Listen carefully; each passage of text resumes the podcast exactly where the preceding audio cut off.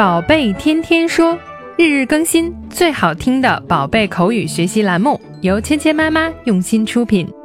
宝贝天天说，芊芊妈妈。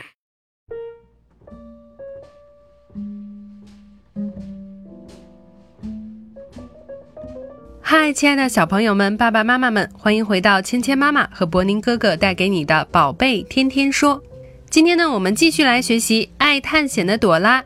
Little Star 这一集里面的有趣对话。昨天呢，我们学习了一个很有用的词组，叫 Make a wish，许个愿。想要许愿，你必须找到第一个出现在天空里的小星星。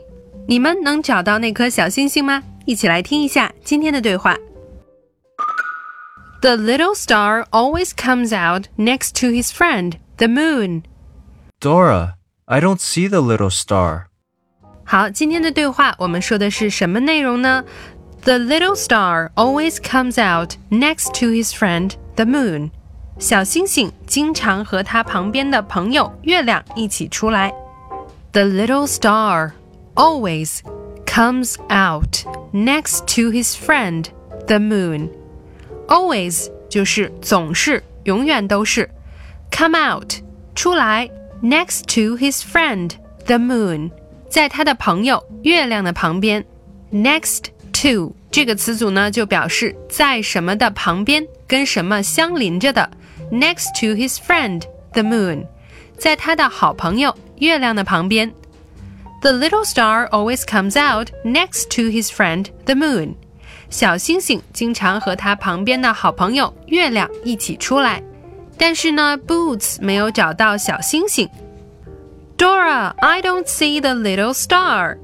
朵拉，我没有看到小星星。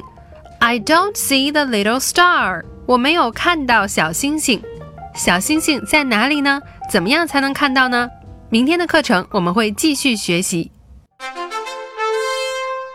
今天我们学到的第一个单词是 moon，月亮。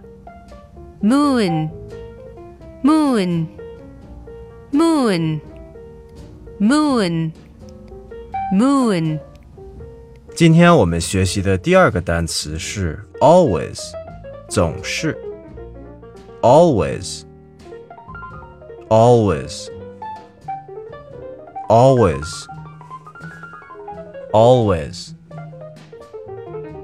always 好，接下来呢，我们一起来练习今天的跟读作业。The little star always comes out next to his friend, the moon. The little star always comes out next to his friend, the moon. Dora, I don't see the little star. Dora, I don't see the little star.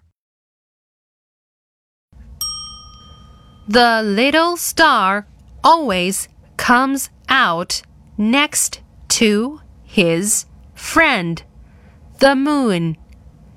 The little star always comes out next to his friend, the moon. Dora, I don't see the little star. Dora, I don't see the little star. 好，接下来呢，小朋友们听到丁的声音后，请说出你的那一句，跟我和柏林哥哥完成今天的对话。The little star always comes out next to his friend, the moon.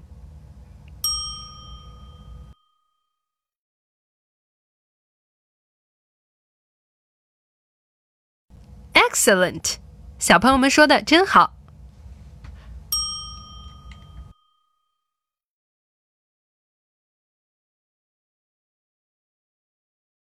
Dora, I don't see the little star. Awesome work. 好，今天的内容就到这里了，小朋友们学会了吗？更多精彩的内容，请关注“芊芊妈妈儿童英语”的微信公众号，还有喜马拉雅专辑。我们明天不见不散。